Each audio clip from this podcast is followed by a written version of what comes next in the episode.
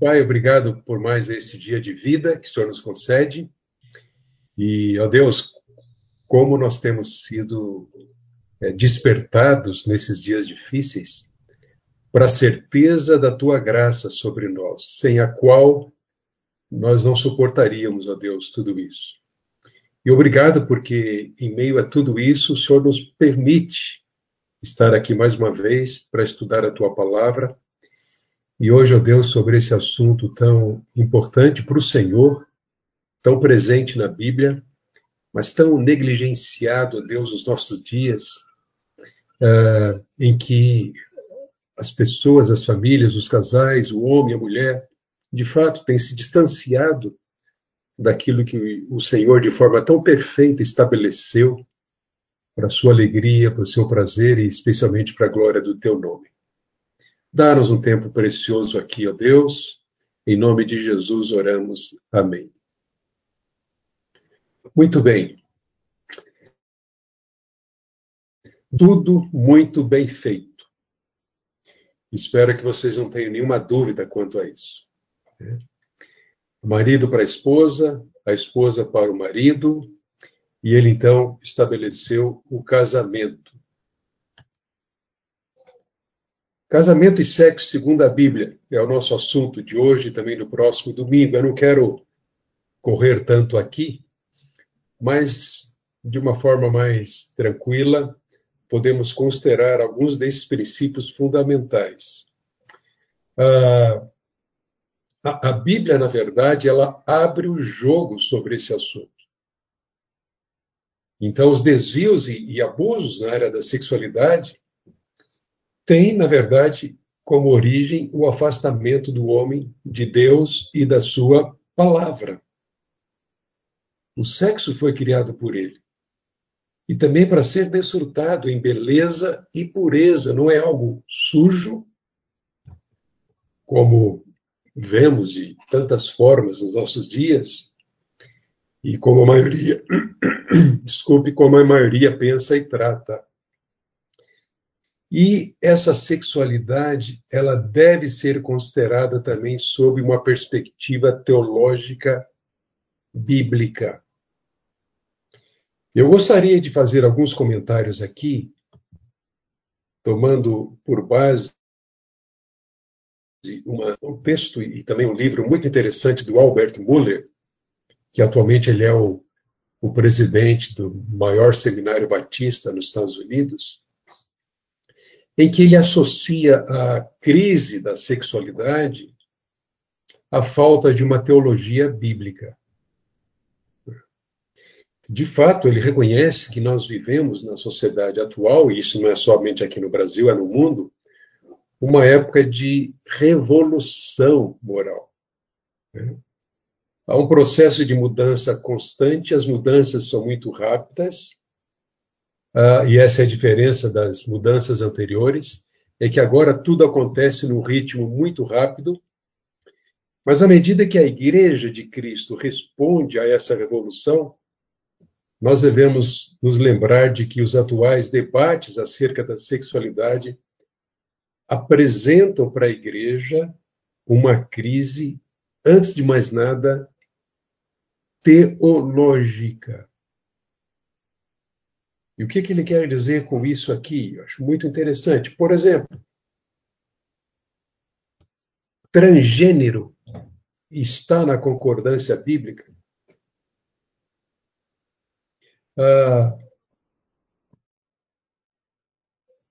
textos, provas, são a primeira reação de protestantes conservadores em busca de uma estratégia de resistência e reafirmação teológica. Essa reação hermenêutica ocorre naturalmente com os cristãos evangélicos porque nós cremos que a Bíblia é inerrante, infalível, palavra de Deus. No entanto, nós entendemos que quando a Bíblia fala, Deus fala, e deve deixar claro que essa reação não é simplesmente errada, mas também não é inteiramente certa. Não é inteiramente errada porque certas escrituras, isto é, textos prova, falam acerca de questões específicas de um modo direto e identificável. Contudo, existem óbvias limitações a esse tipo de método teológico e que eu gosto de chamar de reação da concordância bíblica. E aqui, deixa eu explicar um pouquinho. O que, que ele quer dizer com isso? É que nós vivemos numa época em que, para justificar sexo livre, é, sexo antes do casamento, sexo fora do casamento, para justificar a, a, os, os vários gêneros que existem hoje, que são aceitos pela sociedade, essas propostas são trazidas para dentro da Bíblia para encontrar de alguma forma apoio ou aprovação. Entretanto, o compromisso com Deus e com a palavra propõe um caminho totalmente inverso. A teologia bíblica determinante é o que se apura, é o que se aprofunda, é o que se estuda, é o que se pesquisa na Bíblia que deve então determinar todas as coisas. Então, nós vivemos nessa época de uma inversão dos valores e uma aceitação cada vez maior dessa nova moralidade que está sendo proposta. Né? Entretanto, e aí ele destaque, aqui eu vou ser bem breve, nós devemos entender as Escrituras de uma forma hermenêutica certa, correta, Primeiro, entendendo que existe na Bíblia uma teologia do corpo.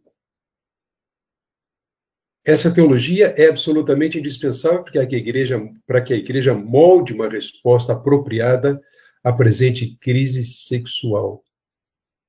Olhando para a metanarrativa bíblica, nós vemos uma teologia do corpo. Como Deus o fez, como Deus o criou, a sexualidade bem definida, homem, mulher, macho e fêmea. Em Gênesis, então, nós temos esse primeiro elemento da criação, né, diferentemente do resto da criação, quando Deus cria o homem à sua própria imagem e semelhança. E sugere que esse corpo criado à imagem e semelhança de Deus tem necessidades. Adão sentiria fome, né? Ele sentiu a necessidade de uma companheira. Deus lhe fez uma companheira para que pudessem cumprir o mandato, multiplicar-se, encher toda a terra. Então, a, a narrativa bíblica em Gênesis nos ensina que o gênero é criado por Deus para o nosso bem e para a sua glória. Ele foi projetado e planejado assim. Em suma, Deus criou sua imagem como uma pessoa corpórea. E como seres corpóreos, recebemos do próprio Deus o dom e a mordomia da sexualidade. Nós somos feitos de um modo que testifica os propósitos de Deus a esse respeito. Porém, a segunda grande cena na história é a queda. Né? A queda desvirtuou tudo corrompeu a boa dádiva divina do corpo. Né?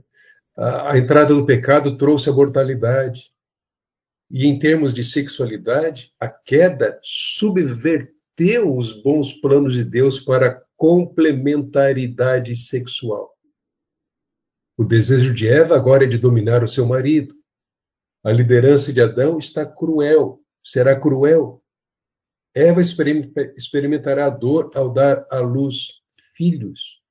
Então, essas narrativas que seguem demonstram o desenvolvimento de práticas sexuais aberrantes, desde poligamia até o estupro, as quais a Escritura aborda como notável franqueza.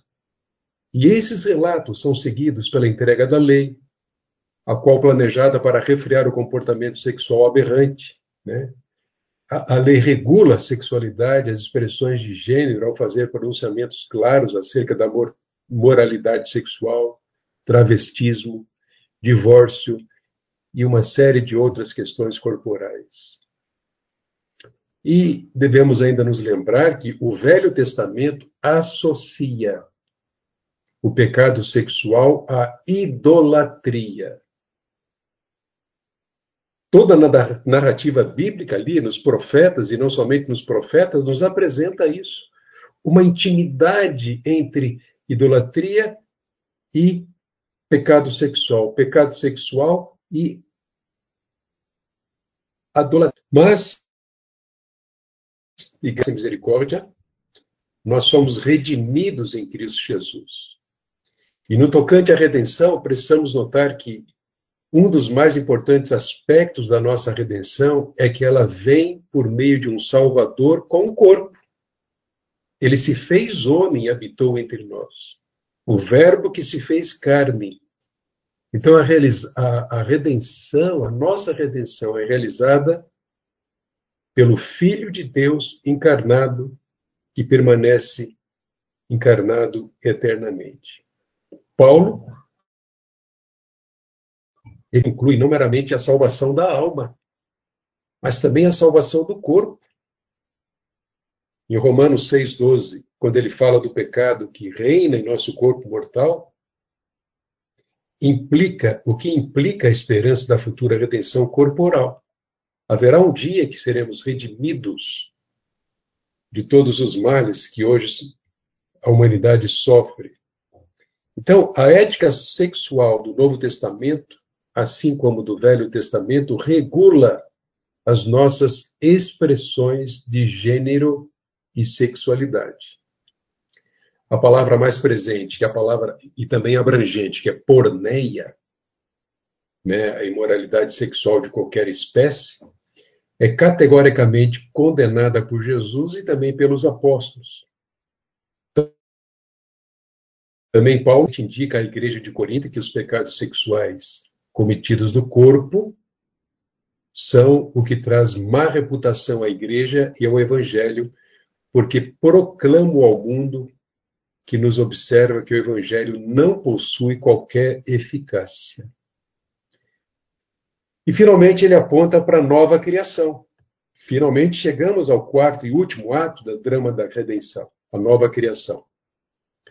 E aos Coríntios, Paulo nos aponta não apenas a ressurreição de nosso próprio corpo da nova criação, mas também o fato de que a ressurreição corporal de Cristo é a promessa e o poder da esperança futura. Esse corpo será uma continuação transformada e consumada da nossa existência corporal presente. Do mesmo modo como o corpo de Jesus é o mesmo corpo que ele possuía na terra, embora absoluta. Ele conclui, e isso aqui me chamou muita, chamou muito a minha, atenção, dizendo que é indispensável, quando se trata de sexualidade, uma teologia bíblica.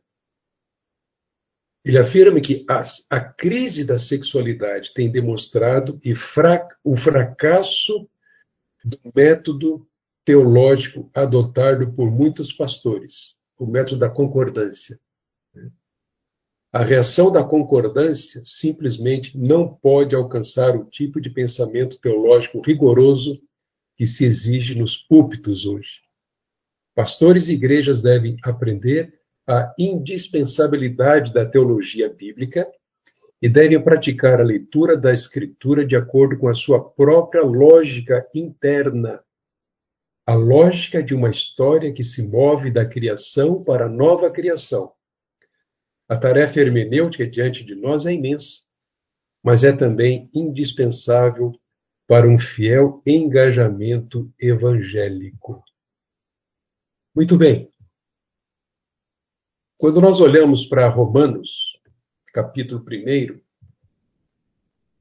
nós vemos que uh, este é um dos livros e que traz um dos mais importantes relatos teológicos de toda a Bíblia. Romanos basicamente trata da justiça de Deus.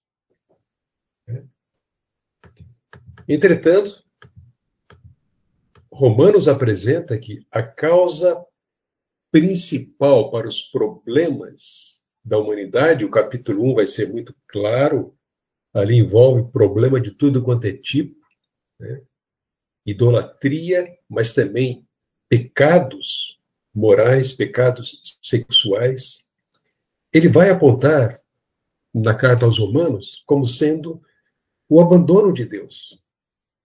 Então, nesse capítulo nós temos aí uma série de tristes consequências: egoísmo, narcisismo, busca por prazer egoísta, idolatria e tantas outras.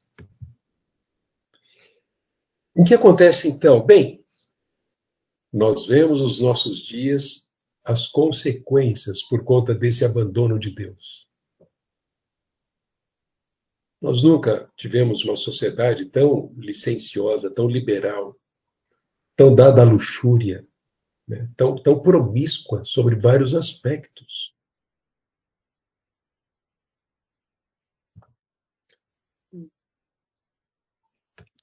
Vejamos.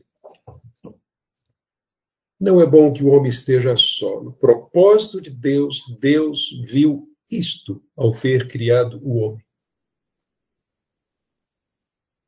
Far-lhe uma auxiliadora que lhe seja idônea. E Deus estabeleceu. Por isso deixa o homem pai e mãe se unem ou une-se à sua mulher, tornando-se os dois uma só carne. Como é que o sexo é encarado hoje? Bem, nós nem precisamos gastar tempo aqui, todos nós sabemos. Né? Nós que temos sido ensinados pela palavra, que tememos a Deus, que estamos aqui num curso como este, né? que temos uma igreja que preza pela família, uh, que dá valor ao ministério de casais, que trata abertamente sobre esses assuntos, nós sabemos distinguir. E é triste pensar que não é só a sociedade lá fora que tem uma visão distorcida, corrompida, mas também que a Igreja de Cristo, de uma forma geral, tem aberto as portas. E temos ouvido mensagens e comentários sobre líderes de destaque no meio cristão no nosso país mas que estão adotando a reação da concordância. Não, eu concordo, eu concordo que duas pessoas do mesmo, mesmo sexo possam se unir desde que elas se amem. Nós temos visto isto, nós temos visto líderes ensinarem aos jovens. Não há nenhum problema em uma experiência sexual antes do casamento. Então nós sabemos dessa triste realidade dos nossos dias. E também dos desvios, muitas vezes em nome da religião. Né? Isso não é novo. Isso já existia na cultura judaica, pagãs daquela época, e bem como nós vemos isso no Novo Testamento, nós vemos isso na cidade de Corinto, Éfeso e em outros lugares. Quais os problemas mais comuns que nós vemos hoje, nos nossos dias? Como é que o sexo é encarado? Quais problemas mais comuns relacionados ao sexo? Nós podemos dizer que a sociedade brasileira ela está bem mais liberal hoje do que antes? Vocês acham que sim? Mas não temos dúvida.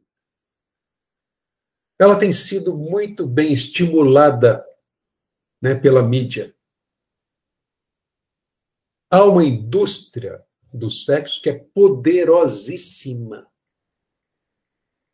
Talvez só não seja maior em termos de poderio financeiro do que a indústria bélica e a indústria de medicamentos mas ela é poderosíssima.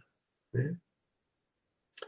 A virgindade, gravidez, solteira, homossexualidade, sexo no namoro ou na casa dos pais, né? Revelam que os brasileiros estão muito mais tolerantes e isso inclui lares cristãos. Eu queria ver com vocês aqui hoje três princípios sobre o sexo, casamento e celibato que devem reger as atitudes e comportamentos sexuais entre os cristãos. Embora eu venha adotar 1 Coríntios 7 como texto base, não vou me limitar a ele, para considerar esses princípios que eu considero bem relevantes para todos nós, para os nossos dias, para a nossa igreja. Mas vamos lá, se você puder deixar sua Bíblia aberta aí, 1 Coríntios 7, eu quero é, trazê-los ao contexto desse capítulo. Bem, Paulo escreve para reverter, note, havia uma cultura promíscua. E Paulo escreve para reverter as tendências desequilibradas em Corinto, com o propósito de provocar o equilíbrio sobre as questões sexuais. Havia muita coisa do tipo: posso, não posso, por que não? a cultura é assim, a gente sofre todo tipo de pressão, então vamos adotar isso e tal. E é um misto aí de, de pouco caso com o liberalismo, mas ao mesmo tempo legalismo, uh, e nós vamos verificar isso. Então, a partir desse capítulo, o que, que Paulo faz? Ele responde algumas perguntas que os próprios leitores haviam levantado numa carta que lhe fora escrita. Mandaram perguntas para ele sobre essas questões e agora Paulo vai responder a essas perguntas. Que perguntas? Bem, os leitores tinham dúvidas sobre uma sexualidade sadia, saudável, pura. Eles tinham dúvidas, não era por qualquer coisinha, é porque eles estavam vivendo numa sociedade com uma cultura totalmente pervertida. Lá havia idolatria e pecado sexual caminhando de mãos dadas. No capítulo 6, vocês podem notar, do 9 ao 20, ele trata justamente da questão da imoralidade entre irmãos dentro da igreja. Mas esse ensino de padrões tão elevados de pureza certamente levantavam outras dúvidas. É, é importante a gente considerar que, dentre os leitores, havia muita gente que era nova na fé. Eles não sabiam como proceder. Imagine alguém que tinha acabado de deixar uma vida promíscua, se converteu a Cristo. Ele trazia toda essa bagagem, todo esse peso, e não tinha noção sobre o que fazer. Como é que alguém poderia se manter puro numa sociedade tão promíscua nos padrões morais em relação à sexualidade. Então, é fácil a gente imaginar, pelo que Paulo diz aqui, uma pergunta que eles deveriam ter: será que o cristão pode manter uma vida sexual ativa e pura? Outra questão: o celibato, ou ficar só, ou não manter relação, não seria a melhor opção? Já que é tão difícil, não seria melhor então evitar totalmente? Só que alguns já eram casados. Então, evitar a relação do próprio casamento para se proteger da imoralidade? Então, vocês podem notar que eram questões relevantes que foram levantadas e que vão ser agora consideradas pelo apóstolo Paulo. Então vejamos, quais são esses princípios? Primeiro, Paulo vai dizer, gente, o casamento não é para todos. Alguns vão ficar solteiros. Nenhum problema em relação a isso. É Deus quem estabelece quem vai se casar e quem vai permanecer no estado de solteiro. Então é o que ele diz aqui, vejam, 1 Coríntios 7, 1 e 7. Quanto aos assuntos os, sobre os quais vocês me escreveram, é bom que o homem não toque em mulher. Fica solteiro. Gostaria que todos os homens fossem como eu. Mas cada um tem o seu próprio dom da parte de Deus. Um de um modo, outro de outro. Nós temos visto nesses dias, especialmente na Europa, o quanto a Igreja Romana vem sofrendo mais rígidas em relação à pedofilia praticada pelos sacerdotes. Desvios na área sexual. E uma questão que, que vem à minha mente é, de fato, a razão maior para isso, obviamente, é o pecado do homem, mas também não haveria ou não há um grande peso o fato de uma teologia não bíblica sendo adotada? Um celibato forçado? O impedimento de uma busca por satisfação dos impulsos naturais no contexto do casamento? Por uma condição imposta por uma lei humana e não divina? Parece que é sensato pensar assim. Né? Quando o homem adota uma postura que não é natural ou é contrária ao que Deus estabeleceu, ele vai ter muitas dificuldades em se manter nessa condição. Mas pode parecer estranha essa afirmação de Paulo aqui, quando lembramos, né, de Gênesis 2, 18 e 24. Não é bom que o homem esteja só. E aqui ele está dizendo: é melhor que fique solteiro. Convém notar bem o contexto dessa afirmação de Paulo. Né? Três fatores que influenciaram Paulo para que ele desse essa resposta. Primeiro, a difícil situação existente ali em Corinto por causa dos problemas atuais. Que problemas? Perversidade, moralidade, a porneia, licenciosidade. Por causa dos problemas atuais, penso que é melhor o homem permanecer como está. Você está casado? Não procure separar-se. Está solteiro? Não procure esposa. Então, Paulo se preocupava com essa situação ali e como é que aqueles crentes estavam sofrendo pressões. Uma cultura pagã e perversa. Mas a que problemas ele se referia? Provavelmente Paulo estava se referindo a uma situação extremamente difícil pelos quais os coríntios estavam passando. Uma vez que as dificuldades e perseguições são iminentes, permaneçam solteiros ou casados. Se casar, porém, não peca.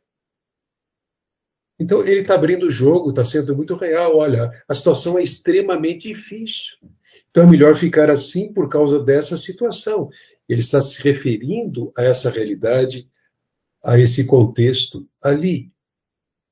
Mas uma outra explicação ou fator que influenciou a resposta de Paulo, é que ele entendia que se permanecessem naquela condição de solteiros, teriam maior liberdade para servir a Deus, pois não teriam que dividir as preocupações naturais no casamento.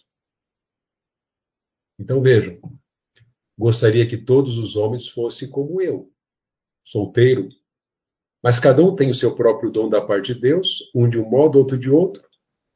Digo, porém, aos solteiros e às viúvas é bom que permaneçam como eu. Gostaria de vê-los livres de preocupações. O homem que não é casado preocupa-se com as coisas do Senhor e como agradar ao Senhor. Percebe aqui um de um modo, outro de outro, ou seja, celibatário ou casado. Cada um deve ser fiel e agradar ao Senhor na condição em que estiver. Se for casado, naturalmente terá que dedicar tempo à família. E mais adiante ele vai dizer: Mas o homem casado preocupa-se com as coisas deste mundo em como agradar sua esposa. Manter a casa, trazer o sustento, como servo, ajudá-la de várias maneiras. Ele está dividido. E, naturalmente, ele tem que dar essa atenção e priorizar a sua família. Tanto a mulher não casada como a virgem preocupa-se com as coisas do Senhor. Ela não tem que dividir essa atenção para serem santas no corpo e no espírito. Mas a casada preocupa-se com as coisas deste mundo em como agradar o marido. Estou dizendo isto para, para o próprio bem de vocês, não para lhes impor restrições, mas para que vocês possam viver de maneira correta em plena consagração ao Senhor. Notem que o foco de Paulo aqui é que eles vivam de maneira correta, consagrados ao Senhor. E aí então, a terceira argumentação de Paulo tem a ver com o dom de Deus. E isto é claro no versículo 7 do capítulo 7, que ele diz: Gostaria que todos os homens fossem como eu, mas cada um tem o seu próprio dom da parte de Deus. Outro fator de Paulo, é, é, que ele destaca aqui a igreja em Corinto, sobre a questão da sexualidade é que tanto o celibato quanto o casamento é dom de Deus. Não dá para forçar a barra. Né? Eu falei da igreja romana, mas existem tantos outros grupos, seitas e até grupos denominados cristãos que forçam a barra e se complicam né? simplesmente porque não estão respeitando o dom que é concedido por Deus a cada um.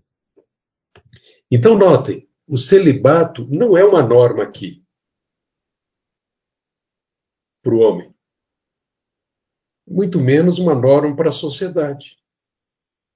A ordem divina que existe é crescei e multiplicai-vos, enchei a terra, conforme nós já lemos em Gênesis, capítulo 1, versículo 28. Muito bem. O segundo princípio relevante é que o casamento visa evitar imoralidade. Veja, nós estamos olhando para Corinto, né? estamos tratando de uma questão em particular, sexualidade. E Paulo vai defender isto aqui. Se alguém quer evitar a porneia, né, a, a pedofilia, a pornografia,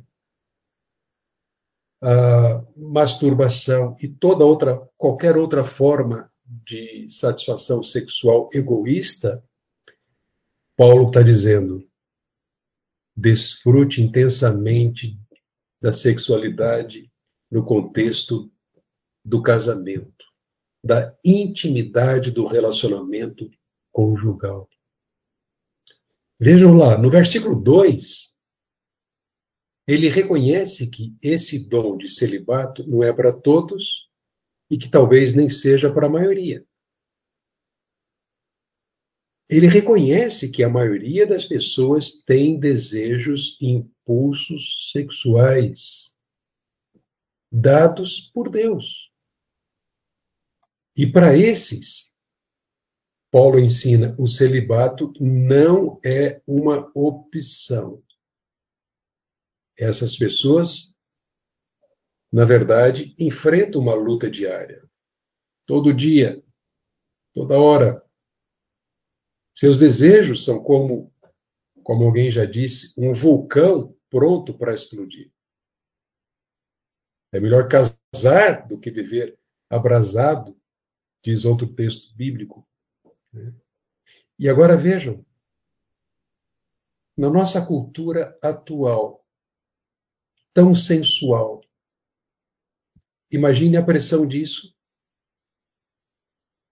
Nós somos cercados por tentações sexuais que preparam emboscadas, não só as propagandas, mas outdoor, filmes, conversas, piadas, roupas indecentes, tudo pode ser uma armadilha. Né? Para os que não forem ficar solteiros, Paulo diz que deveriam procurar meios legítimos para resolver suas frustrações. No versículo 18 do capítulo 6, ele fala que deveriam fugir da imoralidade. Aqui, ele diz que deveriam se casar. Quais as razões para o casamento, conforme Paulo ensina? Primeiro, por causa da porneia. E essa palavra usada ali no original, que é fornicação ou qualquer ato sexual fora dos padrões estabelecidos por Deus. Que padrões estabelecidos por Deus? Voltamos a Gênesis. Criou Deus, pois, o homem à sua imagem, a imagem de Deus o criou, homem e mulher os criou, a imagem de Deus os criou. Gente, isso significa que homem e mulher, como casal, revelam aspectos profundos sobre a pessoa de Deus. Notem o plural. O casal, ele espelha unidade na diversidade. Um só, mas sendo dois, macho e fêmea. Esse princípio não existe no relacionamento homoafetivo. O casal espelha a unidade na diversidade, assim como vemos na Santa Trindade onde há três pessoas distintas, com funções diferentes, mas em perfeita harmonia. O casal reflete essa imagem de Deus através da intimidade de seu relacionamento sexual. Você percebe como é muito mais profundo do que um programa qualquer, uma experiência satisfatória, mas sem pacto, sem compromisso. Percebes que há um propósito elevadíssimo aqui, que visa a própria glória de Deus, espelhar essa glória, diversidade na unidade. Por isso é que Deus é contra a porneia todas as expressões da sexualidade que não refletem dois em um no relacionamento sexual. Gente, nós temos aqui uma base sólida e talvez a principal para nós rejeitarmos veementemente qualquer forma de sexo egoísta. Né? Infelizmente, uma das formas egoístas de satisfação sexual a que mais cresce nos nossos dias é a pornografia. E a indústria do sexo sabe explorar muito bem isso. E muitos têm se deixado levar, e mesmo sendo cristãos. A questão é que a prática do sexo ilícito mancha a imagem de Deus e causa culpa, doenças, ressentimento. Por isso Deus é contra a pornografia, a porneia, desculpa, a porneia, ou a imoralidade sexual. Mas um outro ensino de Paulo importante aqui é que cada um tem a sua própria esposa. Veja, ele faz aqui sim uma proibição indireta à poligamia.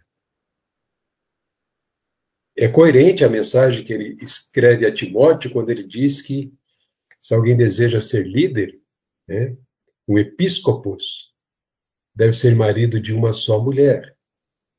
Paulo, ele é contra a poligamia. Mas aqui ele diz isto visando a proteção do casal e da sexualidade. O livramento da porneia.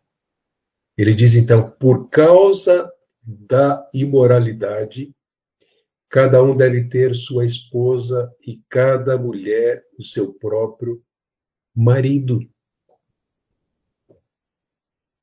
Ele é muito enfático nisso aqui. E vai trazer comentários agora para deixar ainda mais claro que o casamento visa evitar a imoralidade. E aí então ele considera um terceiro princípio. O casamento requer mutualidade sexual. Ou seja, marido e esposa devem satisfazer sexualmente um ao outro. Cada um tem seus próprios direitos e obrigações. O corpo de cada um pertence ao outro. Então vejamos. Existe uma ordem.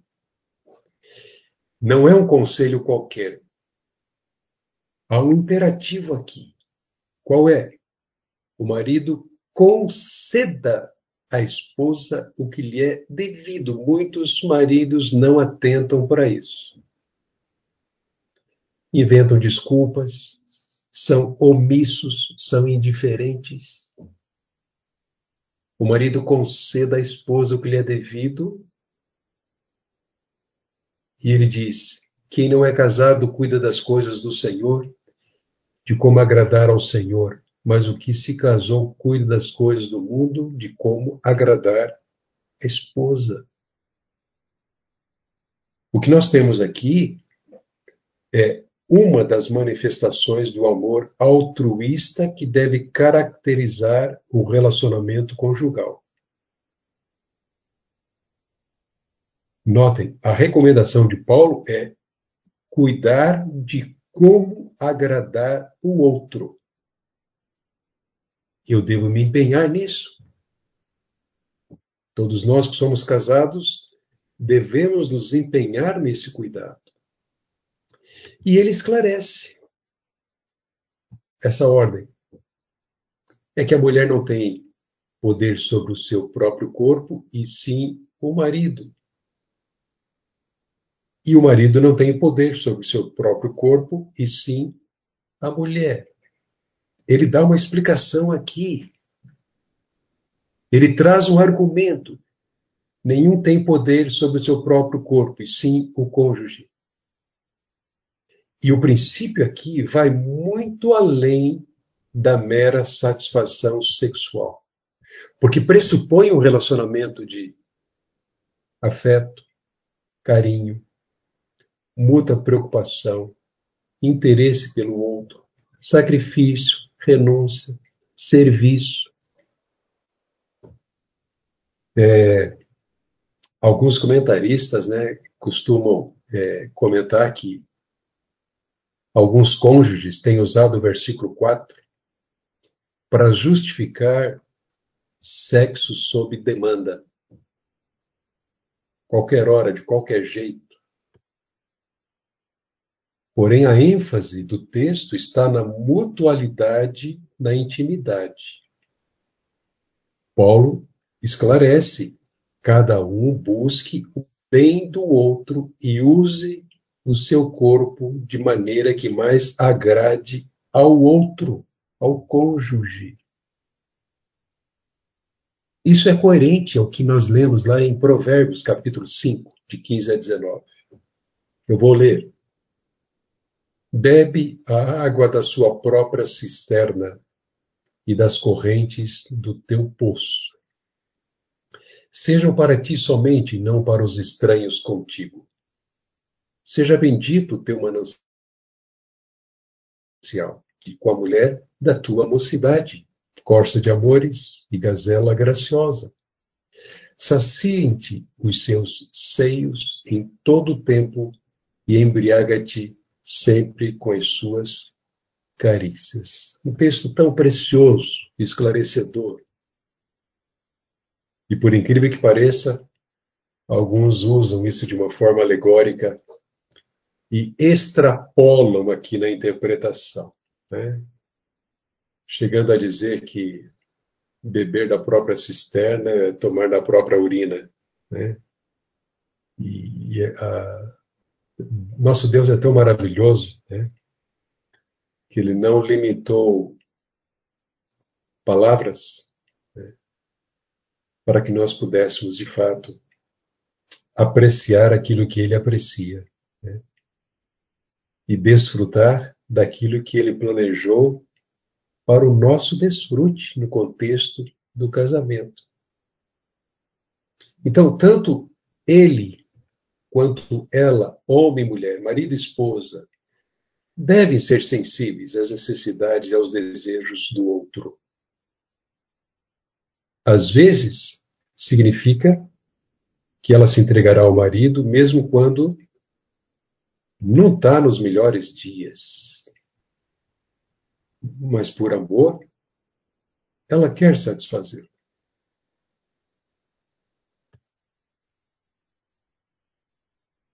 Às vezes, é o marido que ocasionalmente não vai insistir, forçar a barra, entendendo o momento da esposa. Então, é uma compreensão mútua, uma renúncia mútua, uma entrega mútua, para que cada um satisfaça ao outro e ambos se satisfaçam. Esses textos, certamente, eles desmentem aquela ideia de que o sexo por prazer está fora da vontade de Deus. É, quando se defende que sexo é apenas para procriação. Não é nada disso que Paulo está dizendo aqui. Né? É, esta semana mesmo, esta semana mesmo, conversando com uma pessoa, essa pessoa lamentava pelo fato de meses, meses sem relacionamento íntimo. Que tristeza. Né? Que quão distante isso está do padrão que Deus estabeleceu né, para alegria e felicidade do casal. Mas nesse texto, Paulo traz uma exceção. Não vos priveis um ao outro, salvo ou exceto, talvez. Então, o que a gente entende é que existe de fato uma exceção. Parece que alguns ali em Corinto estavam caindo no erro do celibato conjugal, conforme eu mencionei. Dentro do casamento. Imagina. Paulo proíbe essa prática, mas admite que existe uma situação rara, talvez, em que o casal poderia ter um jejum sexual por pouco tempo. E aí ele estabelece quatro fatores que determinam quando e como poderiam se abster. Primeiro, eles têm que concordar. Não é impositivo, apelativo. Eles concordam. Ok, meu bem, vamos fazer isso. Por mútuo consentimento. Então, não é uma decisão unilateral. E ele diz também por algum tempo. Essa frase significa um tempo claramente delineado. Um dia, dois, três, alguns minutos, horas, é com eles.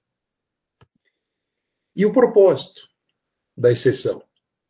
Para vos dedicardes à oração. A ideia é que os dois vão focalizar em questões do reino de Deus, seu relacionamento com Ele, talvez seu serviço a Ele, algo que envolva consagração.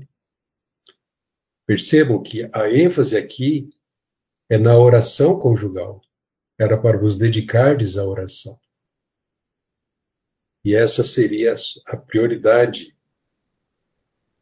Na verdade, a oração é prioritária na vida conjugal. Pedro diz isso, né? na primeira carta de Pedro, capítulo 3, versículo 7. Né? Se o casal não estiver legal, eles nem vão conseguir orar juntos. Mas também pode ser interpretada da seguinte maneira: se o marido não está vivendo a vida conjugal como Deus deseja, tratando com discernimento a esposa como parte mais frágil, como co-herdeira da mesma graça, não com amargura, a oração dele nem vai ser ouvida pelo Senhor. Né? Aí não pode haver hipocrisia, mas a, a, ênfase aqui é na prática da oração. E se houver essa exceção, com um propósito bem definido, como um acordo, eles não podem perder de vista a necessidade de cada um e, por conta disso, voltarem o quanto antes a satisfazerem as suas necessidades sexuais.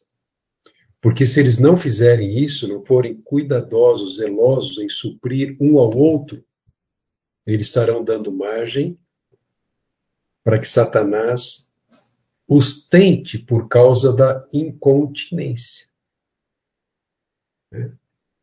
Mais uma vez, a razão citada aqui tem a ver com o reino de Deus.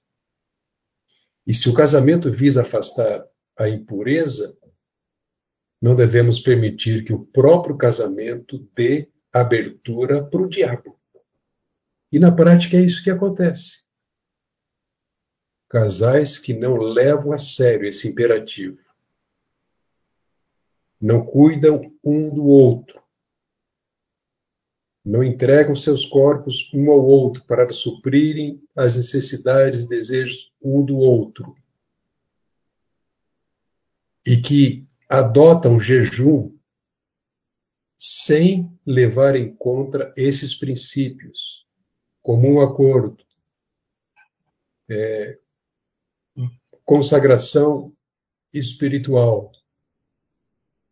prazo definido eles vão estar dando margem ao diabo e vão expor o casamento a fraquezas, ao fracasso.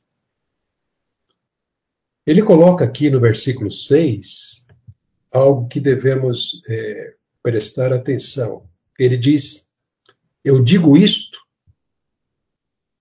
como concessão e não como mandamento que, que Paulo está dizendo aqui? É que nem esse cenário é obrigatório, mas sim uma concessão. Ou seja, ninguém é obrigado a praticar o jejum sexual no casamento. Mas se o fizer, tem que observar esses princípios, esse padrão, essas regras estabelecidas por Paulo.